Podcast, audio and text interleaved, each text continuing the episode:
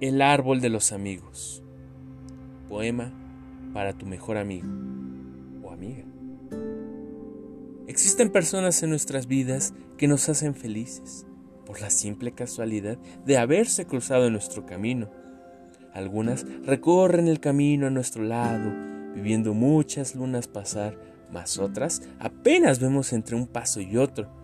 A todas las llamamos amigos y muchas clases de ellos hay. Tal vez cada hoja de un árbol caracteriza uno de nuestros amigos. El primero que nace del brote es nuestro amigo papá y nuestra amiga mamá, que nos muestran lo que es la vida.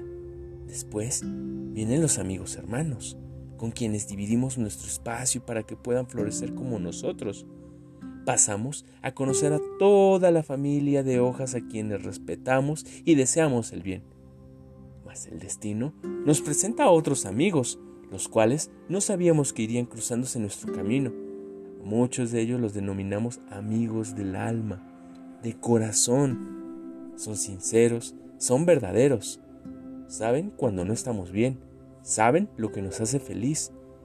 Y a veces uno de esos amigos del alma estalla en nuestro corazón y entonces es llamado un amigo enamorado.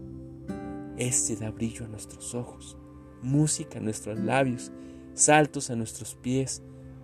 Mas también hay de aquellos amigos por un tiempo, tal vez por unas vacaciones o unos días o unas horas. Ellos acostumbran a colocarse muchas sonrisas en nuestro rostro durante el tiempo que están cerca. Hablando de cerca, no podemos olvidar a amigos distantes, aquellos que están en las puntas de las ramas, que cuando el viento sopla siempre aparecen entre hoja y otra. El tiempo pasa, el verano se va, el otoño se aproxima y perdemos algunas de nuestras hojas. Algunas nacen en otro verano y otras permanecen por muchas estaciones. Pero lo que nos deja más felices es que las que cayeron continúan cerca, alimentando nuestras raíces con alegría recuerdos de momentos maravillosos de cuando se cruzaron en nuestro camino.